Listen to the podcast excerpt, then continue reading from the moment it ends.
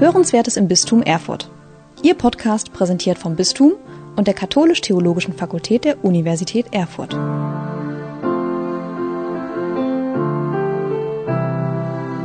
Liebe Hörerinnen und Hörer, willkommen zu einer neuen Folge in unserer Podcast-Reihe zur Fastenzeit unter dem Motto Mal anders ansehen. Mein Name ist Sophie von Kalkreuth und heute spreche ich mit Tom Sawyer, der seit 2021 wissenschaftlicher Mitarbeiter an der Professur für Philosophie an der Katholisch-Theologischen Fakultät ist. Willkommen, lieber Tom. Hallo, schön hier zu sein. Also, du bist wissenschaftlicher Mitarbeiter an der Professur für Philosophie und deswegen würde ich gerne gleich mit einer Frage einsteigen, die ich in meinem Alltag auch schon öfter gehört habe. Was macht so ein Philosoph eigentlich, der sich beruflich mit Philosophie beschäftigt? Philosophie ist natürlich ein großer Begriff, der viele Bilder und gleichzeitig jetzt vielleicht Namen und, und Tätigkeiten hervorruft, komplizierte Texte, vielleicht sehr abstrakte Fragen und vielleicht stellt man sie so die einsame Figur alleine im Kämmerlein vor, in Bücherberge versunken. Grundsätzlich also von der Tätigkeit unterscheidet sie die Arbeit an der Philosophie nicht von der Arbeit in einem Physikinstitut oder in einem Wirtschaftsinstitut. Also wir haben Büros, wir haben Computer, wir schreiben E-Mails, wir unterrichten, wir lesen manchmal, hoffentlich, das kommt oft sehr zu kurz, und haben Sitzungen, haben finanzielle Dinge zu klären, wenn es Veranstaltungen gibt. Also die grundsätzliche Praxis ist wahrscheinlich wie die meisten Berufe im Bildungsbereich, im akademischen Bereich, Natürlich jetzt die Frage, aber was ist dann jetzt das Spezielle, das Eigentümliche der Philosophie? Und um das sozusagen philosophisch zu beantworten, würde ich dann äh, sagen, die, das Philosophische dran ist, dass die Philosophie nichts Eigenes hat, sondern das Philosophische besteht darin, wenn man zum Beispiel sagt, was ist, was ist das Besondere, das andere, das ist der Unterschied, zu fragen, wenn ich zum Beispiel jetzt einen Unterschied formuliere, warum formuliere ich den Unterschied? Was führt mich dazu? Was führt mich dazu, dass ich sage, Philosophie ist abstrakter als Gartenarbeit? Und man, man merkt vielleicht schon in der, im Stellen dieser Frage, das hat so was vielleicht für viele Beklemmendes. Also wieso jetzt diese sinnlose, gefühlt sinnlose Frage, äh, der Unterschied zwischen Philosophie und Gartenarbeit? Aber ich glaube, das ist diese, diese, diese Grundeinstellung, eben nicht von vornherein zu sagen, Philosophie ist dieses oder jenes, sondern in, diesen, in diese Grundhaltung zu gehen. Eine mögliche Antwort findet sie im Wort selber. Philosophie, Philos, die Liebe, die freundschaftliche Liebe zur Sophia, zur, zur Weisheit, zum, zur Erkenntnis, zur, zur Erfahrung.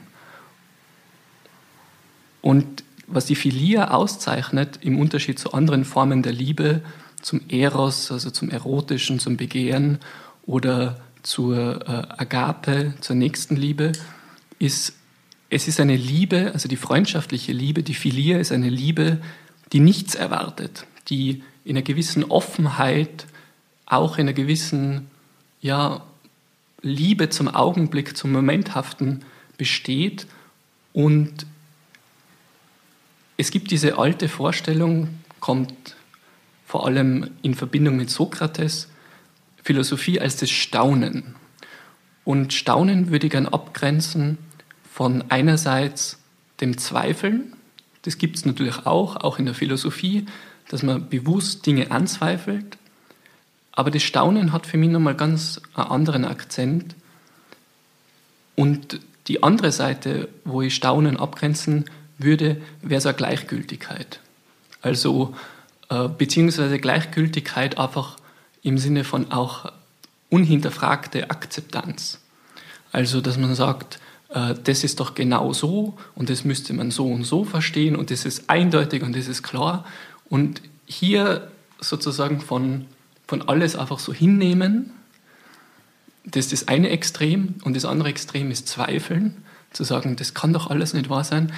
Hier, ich würde nicht sagen, dass das in der Mitte ist, aber da gibt es eine eigene Bewegung und das ich als das Staunen bezeichnen.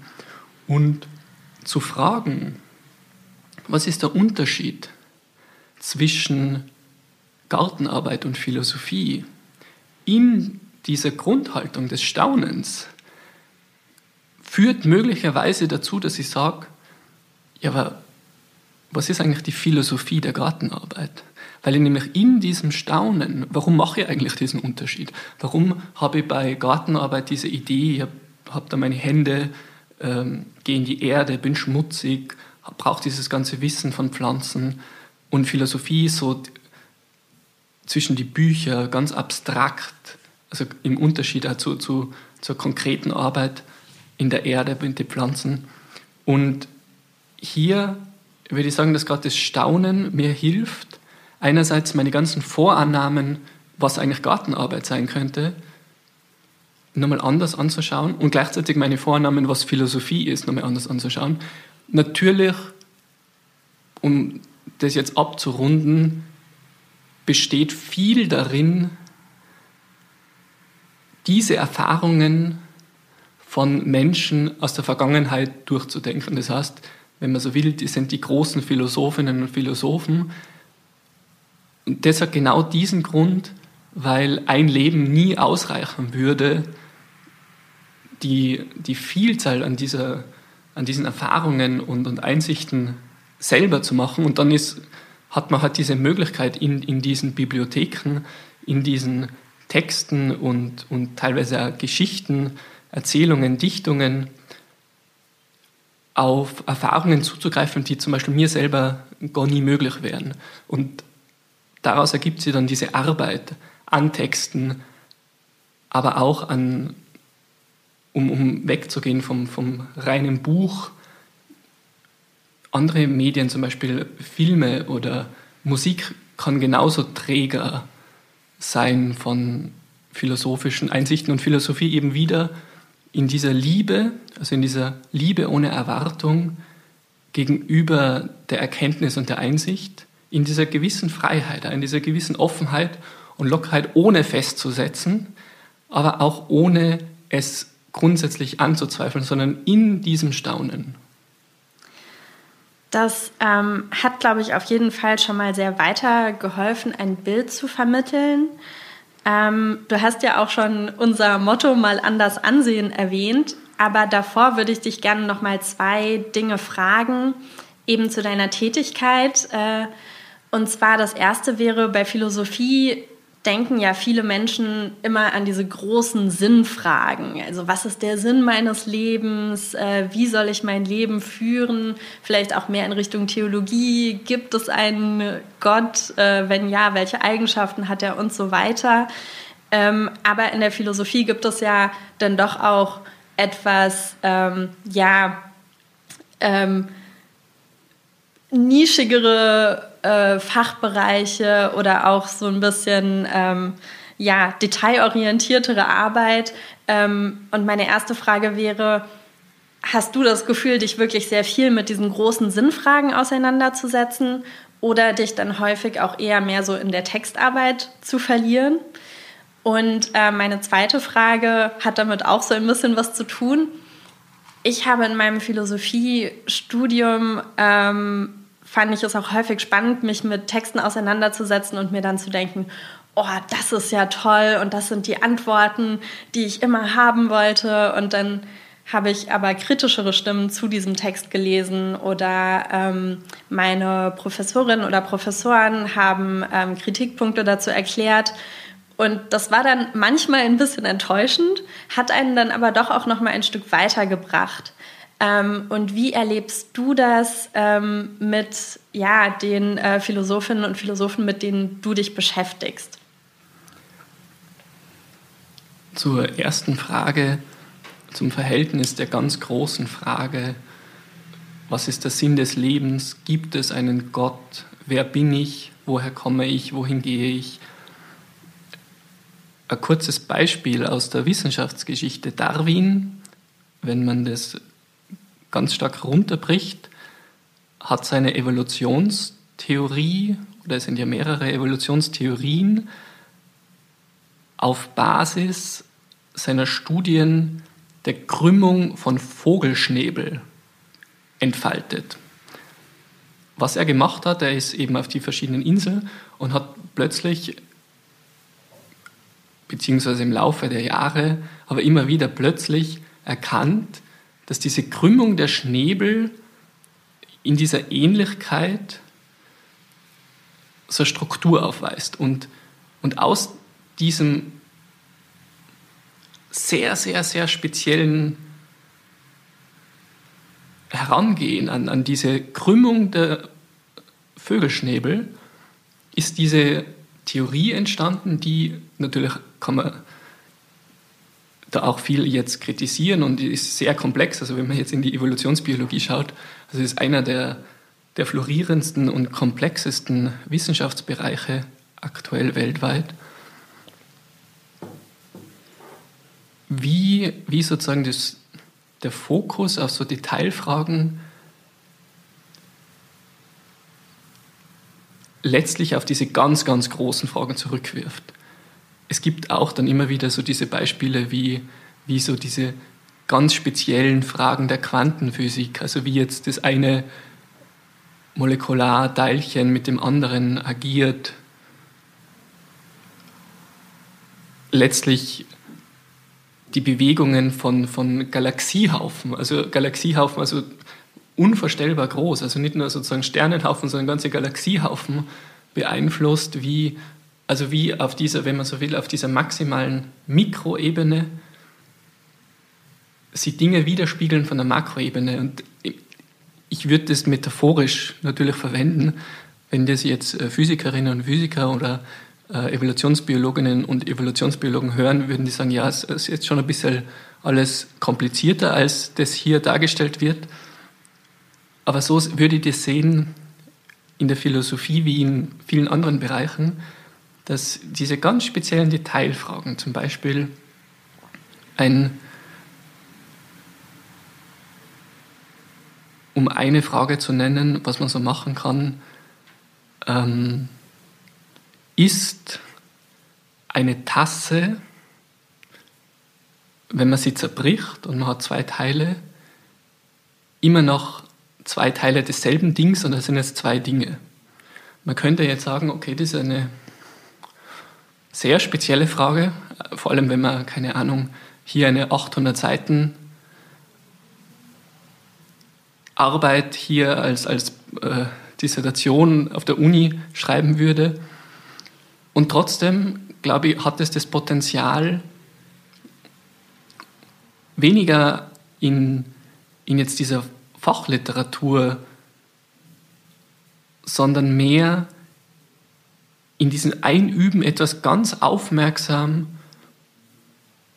und wie vorher gesagt, in, diesem, in dieser Haltung des Staunens zu hinterfragen, da ist schon so eine Art Schule des Blicks, eine Schule des Hörens. Wir hier jetzt eine auditives Medium, also wir, wir haben ein, ein, wir sitzen zwar jetzt physisch aneinander, aber das Endprodukt hier wird ein, eine Tonspur sein, auch äh, anders hinzuhören, anders hinzuschauen, anders wahrzunehmen. Und da würde ich jetzt zur zweiten Frage übergehen. Ich glaube, Texte sind wie viele andere Begegnungen, also Begegnungen mit Menschen, ohne jetzt direkt Menschen und Texte gleichzusetzen, die sie unmittelbar so und so zeigen, im Nachgang verändert sie was, ähm, beziehungsweise glaube ich, gibt es diese Möglichkeit, dass nach der Enttäuschung kommt es manchmal wieder zur Wiederentdeckung. Also es, es ist so Dynamik und das Wesentliche, was ich jetzt auch hier im Philosophiestudium oder auch wenn man jetzt philosophisch arbeitet, betonen möchte, ist das Dranbleiben, diese tägliche Arbeit, also wenn man will, auch diese Übung. Wieder dieses Hinschauen, dieses Hinlauschen, dieses Einfühlen, dieses Wahrnehmen, dieses Staunen wieder zu sehen, okay, warum, warum nehme ich eigentlich an, dass meine Arbeit in der Philosophie so unterschiedlich ist wie Gartenarbeit? Wieso ist Gartenarbeit so unterschiedlich? Was sind eigentlich meine, meine Vorannahmen? Was sind meine Vorurteile gegenüber Philosophie, gegenüber Gartenarbeit? Und, und ich glaube, dass diese, diese Begegnung mit Texten, aber auch dieses Erleben von Texten und auch dann in der Enttäuschung hier dieses Auf dem Weg sein möglich machen. Persönlich würde ich sagen, dieses Auf dem Weg sein ist wichtiger oder letztlich auch philosophischer, wenn man will, also in, in diesem, dieser Haltung des Staunens, als den perfekten Text zu haben oder die perfekte Erkenntnis. Warum? Weil in einer gewissen Art und Weise würde die perfekte Erkenntnis ja das Staunen beenden, weil dann hat man es in der Hand. Und dann würde man eigentlich in diesem anderen Extrem, also zwischen Zweifel und völliger Akzeptanz landen, nämlich dass man sagt, das ist die Wahrheit. Aber wenn man an dem Punkt ist, hat man ja eigentlich die Philosophie verloren. Das ist ein äh, ja, sehr gutes Schlusswort für diesen ersten Teil, in dem es eben darum geht, wie du dich mit Philosophie beschäftigst. Und nun wollen wir ja in dieser Podcast-Reihe bestimmte Bereiche mal anders ansehen.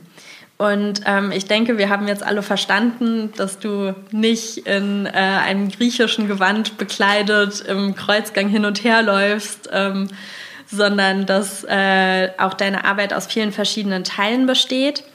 Ähm, und ich glaube, du hast schon relativ gute Ansätze dafür gegeben, wie man Philosophie eben mal anders ansehen könnte. Und zwar eben nicht als etwas Abstraktes, was äh, mit dem Alltagsleben der Menschen gar nichts zu tun hat, sondern du hast auch schon viel über Begegnungen gesprochen, ähm, über quasi die Beziehungen, die Texte auch ermöglichen zu Menschen, die in ganz anderen Zeiten gelebt haben.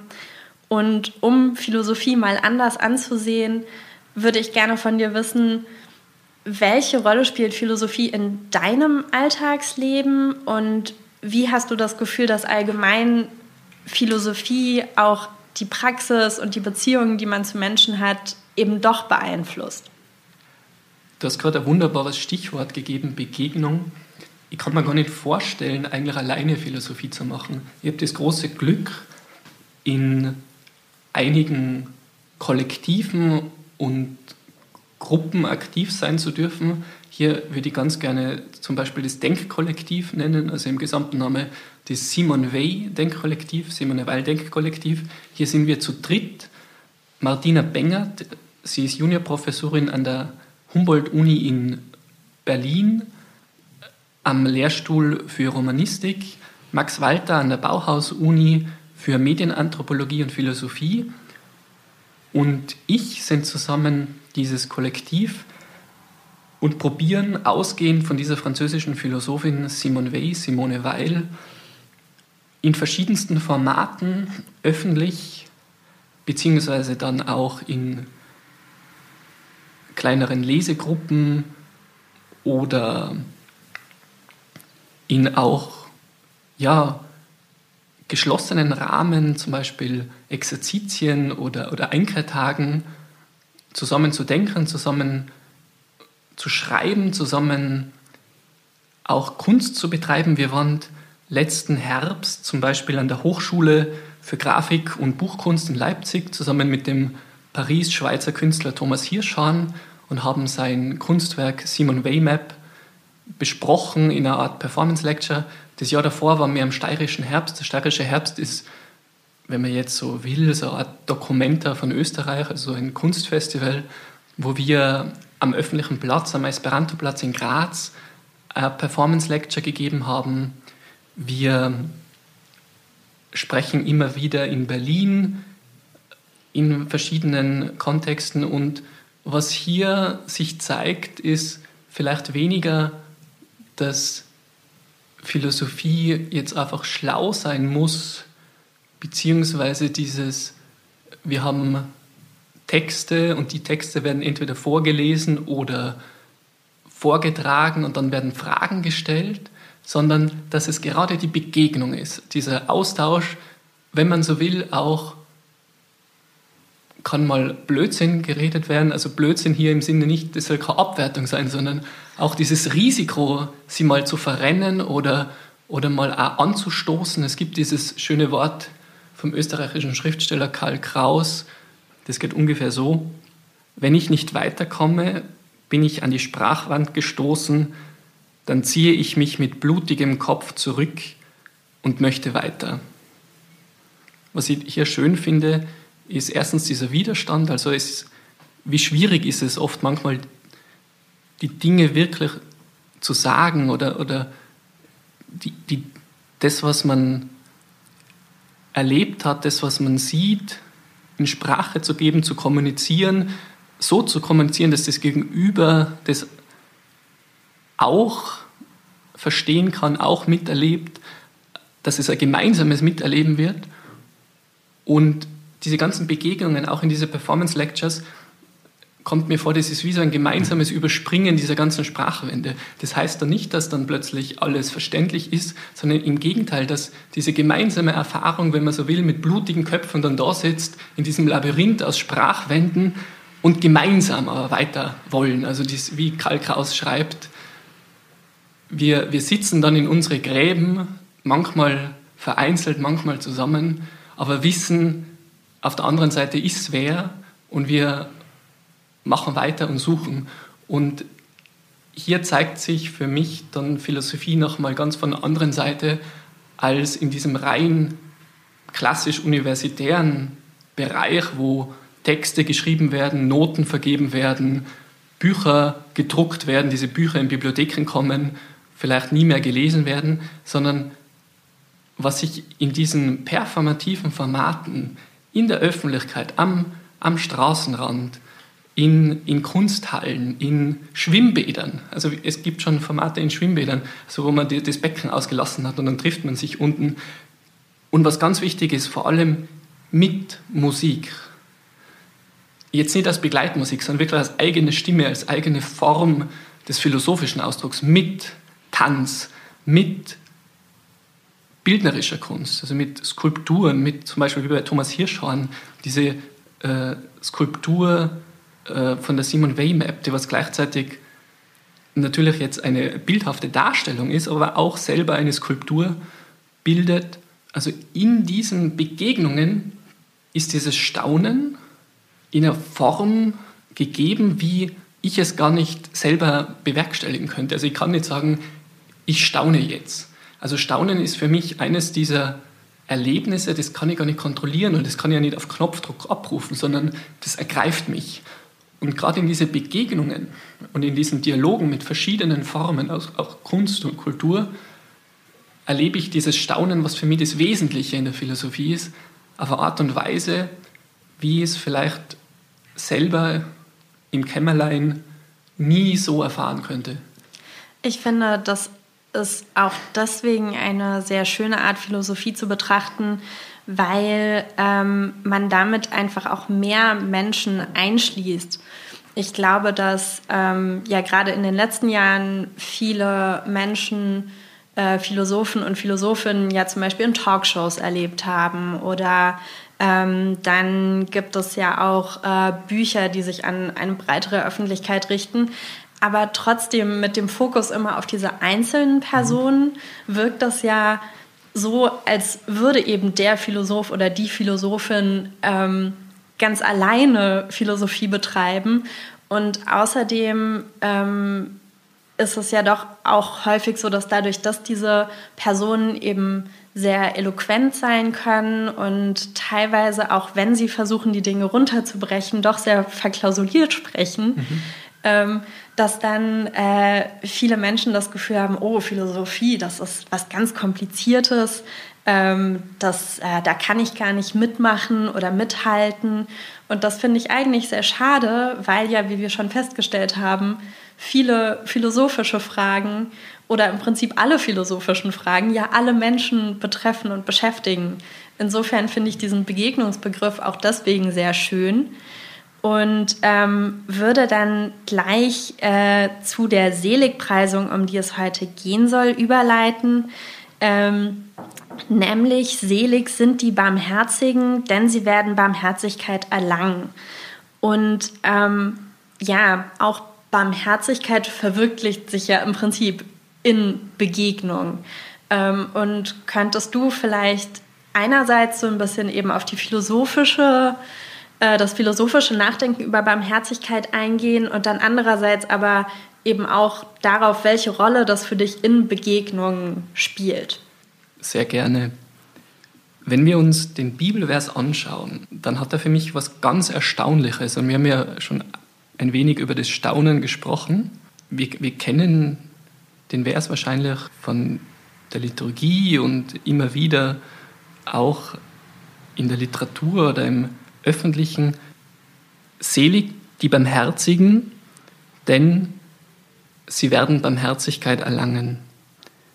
Wenn wir in den griechischen Text, in die Vorlage schauen, zeigt sich da was ganz Schönes, nämlich wir haben zwei Teile, selig die Barmherzigen, und hier haben wir dieses Nomen, die Barmherzigen, und einen zweiten Teil, denn sie werden Barmherzigkeit erlangen. Und im Griechischen steht da ein Verb. Das heißt, im ersten Teil haben wir dieses Nomen, Namen, Identität, die, die die Barmherzigen sind. Wie ich sagen würde, ich bin Österreicher, ich bin ein Mann. Du könntest sagen, du bist Deutsche, du bist eine Frau. Also diese Möglichkeit zu sagen, wer bist du? Ich bin die Barmherzige, ich bin der Barmherzige. Im Islam zum Beispiel ist es einer der zentralen Gottesnamen, der Barmherzige. Also ein großer Zuspruch wirklich zu sagen, ich bin der Barmherzige, wir sind die Barmherzigen. Und dieser zweite Teil, dieses Verb, nämlich im Griechischen ist es ein einziges Verb, im Deutschen müsste man das auf spalten in Barmherzigkeit erlangen. Und dieses Erlangen ist vielleicht ein bisschen irreführend, weil es so diese Idee hat von Gegenleistung. Also wie ja zum Beispiel im Vater Unser das oft so gelesen wird, vergib uns unsere Schuld, wie auch wir vergeben unseren Schuldigen, als Anspruch, als Begründung, weil ich doch dem vergeben habe, musst du mir jetzt vergeben oder habe ich Anspruch auf Vergebung. Und ich würde dann gern hier weitergehen, weil dieses Verb im Griechischen in seiner Form als erstens Futur, als Zukunft, etwas, das sich erst verwirklichen wird, und als Passiv, etwas, das ich nicht selber kontrolliere, aber wo ich Teil davon bin. Also nicht, ich bin irgendwie dem ausgeliefert und kann nichts damit machen, sondern wir haben dieses Wort schon gehabt, es ist eine Begegnung. Und was sich hier in diesem griechischen Text schön zeigt, ist dieser erste Teil, die barmherzige Sein hat als eigentlich Unsichtbares im Hintergrund diese Erfahrung in diese Zukunft der Barmherzigkeit hineingenommen zu sein. Eben nicht etwas, was ich herstellen kann.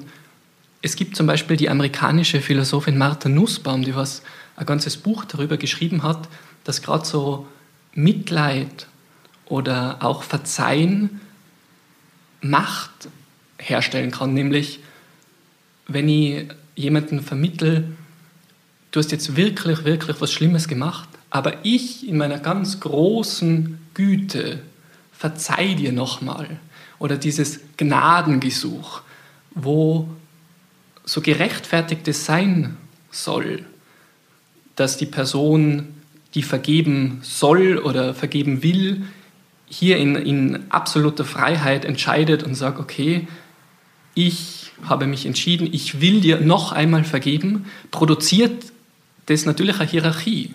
Also die Person, die vergeben kann, sitzt in dem Moment wie auf einem Thron und die Person, die um Vergebung bittet, kniet sozusagen vor diesem Thron und das hat alles seine Berechtigung. Gleichzeitig, wenn wir hier auf die Seligpreisung schauen, sind diejenigen, die Barmherzigen, nicht die, die was in Eigenregie oder aus eigener Kraft Mitleid zeigen, so gütig sind, so, so liebevoll, so, so viel Empathie haben, sondern es sind die, die selber in dieser Futur, also in dieser Zukunft, Passivform hineingenommen sind und selbst erst verwirklicht werden. Also es ist etwas wie das Reich Gottes, das zwar schon angeklungen ist, aber immer noch im Ankommen ist, sie in der Verwirklichung vollzieht. Das heißt, es ist noch was offen, es, ist noch, es gibt noch diesen Teil, der nicht ausgeschrieben ist. Mhm, das ist auch eine super spannende Art, das zu betrachten. Und ich glaube, eine Erfahrung, die man ja doch auch macht, du hast gerade auch das Vergeben erwähnt, dass das Macht produziert. Und ich glaube, auch als Person, die jemandem vergeben möchte, macht man die Erfahrung, dass man das manchmal aber nicht wirklich kann. Also, dass das eben nichts ist, was man selber produzieren könnte oder wo man selber einfach von sich aus sagen könnte, ja, ich vergebe dir jetzt, sondern dass das Zeit braucht und dass das ein Prozess ist und ähm, dass das eben nichts ist, was man jetzt einfach entscheiden kann, äh, gerade wenn es um äh, schwerwiegendere Dinge geht. Würdest du das auch so sehen? Es gibt hier sehr schöne Texte von Jean-Marie oder Jankelewitsch, die als jüdische Schriftsteller aus der Erfahrung des Holocaust geschrieben haben, dass gerade in diesem Vergeben auch so ein Vergessen oft mitgeht, so eine neue, bessere Welt, wir fangen jetzt neu an. Und vor diesem Hintergrund sagen, es muss auch möglich sein, nicht zu verzeihen.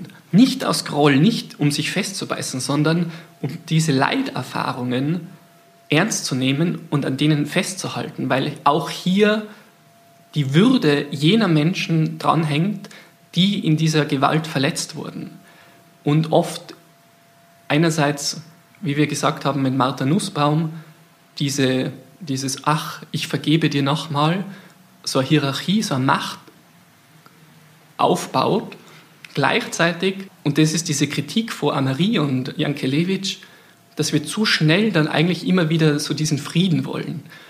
Und ich glaube, dass wenn wir jetzt nochmal diesen Vers anschauen, nämlich, dass dieses, dass hinter diesem Nomen, nämlich die Barmherzigen, die, die, welchen Namen haben sie? Sie sind, wer sind sie? Sie sind die Barmherzigen. Hinter diesem Namen steht ein Verb, steht ein Tun und dieses Verb ist passiv und es ist im Futur. Es ist ein Widerfahren, ein Mit hineingenommen sein, das sich erst und immer erst vollzieht. Es ist nicht etwas, was gegeben ist, sondern es ist ein laufendes, anhaltendes Hineingenommensein, das auch offen ist, jetzt mit Amarie und Jankelewitsch auch nicht zu verzeihen, auch das anzunehmen, in Situationen selber, wenn man so will, ein verhärtetes Herz zu haben oder, oder auch zu sehen, wie schwer das ist zu vergeben oder auch anzunehmen, dass mir nicht vergeben wird.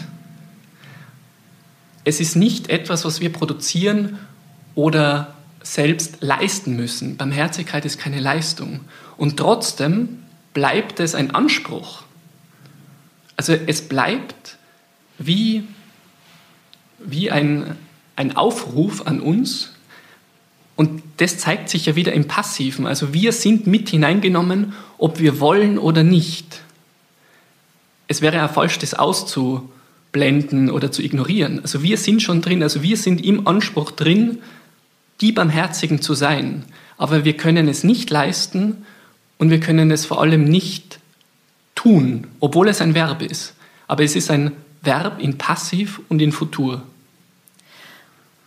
Um langsam zum Schluss zu kommen, auch wenn man darüber sicherlich noch sehr lange sprechen könnte, ähm, du hast das Stichwort äh, schon gegeben, beziehungsweise Autoren zitiert, die dieses Stichwort geben, ähm, dass äh, häufig ähm, dieser Gedanke da ist, äh, dass man sich eine heile äh, Welt wünscht, in der äh, jeder einander verzeiht und ähm, dass es aber eben Situationen sein kann, in denen das Verzeihen nicht gelingt. Und Wenn du dir unter dem Stichwort Barmherzigkeit etwas wünschen könntest für die Gesellschaft, für das Miteinander, wäre das dann vielleicht, dass man ähm, diese Prozesse ernster nimmt und nicht mit so einer perfektionistischen Haltung dran geht, sondern auch wirklich ähm, die eigenen Gefühle und Grenzen ernst nimmt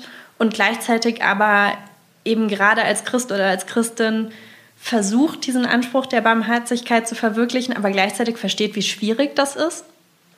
Mir kommt vor, dass wir zunehmend, um jetzt eine dieser furchtbaren Gesellschaftsdiagnosen zu stellen, die was meistens mehr falsch sind als richtig, aber ich mache es jetzt trotzdem.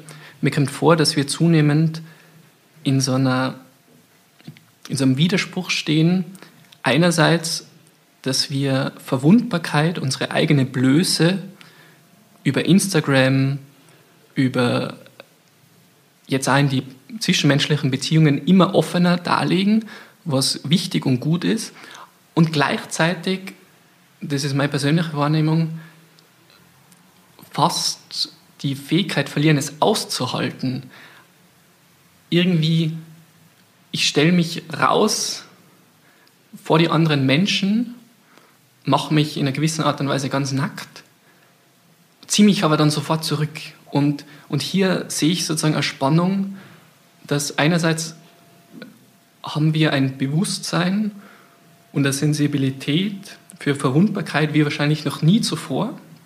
Und gleichzeitig merke ich so, wie uns diese Möglichkeit, diese Verwundbarkeit auszuhalten, so wegbricht, weil alles schneller, so viele Bilder, so viele Emotionen, so diese, ganze, diese ganzen Regime von Gefühlen und, und Eindrücken uns, uns eigentlich stumpf werden lassen. Und, und das eine große Gefahr, also in dieser, in dieser Zunahme vom Zeigen von Verwundbarkeit und diese Abnahme vom Aushalten von Verwundbarkeit.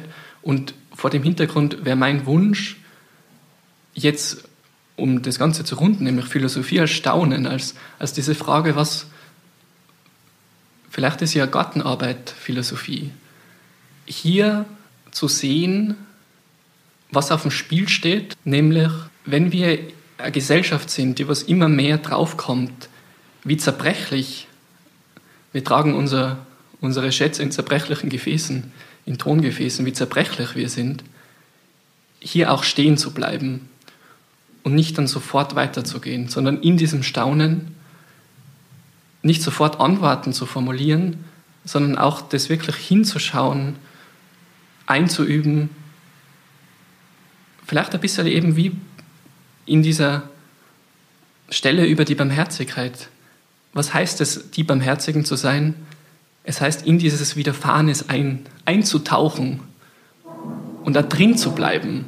Drin zu bleiben, nicht, dass man jetzt angekommen ist und dass es jetzt, dass man jetzt sozusagen die Weisheit mit Löffeln geschluckt hat und das ist es jetzt und wir sind jetzt die Barmherzigen, sondern in diesem, wirklich in dieses Eintauchen und dieses Aushalten der eigenen Blöße und auch der Blöße der anderen. Das ist ein sehr schönes Schlusswort einerseits. Andererseits hat man, glaube ich, an dem Podcast gemerkt, dass es sehr viel Spaß macht, über Philosophie zu sprechen ähm, und man sehr viel darüber sprechen könnte. Ähm, und äh, liebe Hörerinnen und Hörer, vielleicht hat sie das ja auch dazu ermutigt, sich etwas mehr mit Philosophie zu beschäftigen in ihrem Alltag. Auch eine sehr schöne Sache für die Fastenzeit. Vielen Dank, lieber Tom, dass du heute dabei warst. Und auch Ihnen, liebe Hörerinnen und Hörer, vielen Dank fürs Zuhören. Und wir hören uns in der nächsten Woche wieder mit einer neuen Folge zu Mal anders ansehen. Vielen Dank für das Gespräch. Sie hörten Hörenswertes im Bistum Erfurt. Ihr Podcast präsentiert vom Bistum und der Katholisch-Theologischen Fakultät der Universität Erfurt.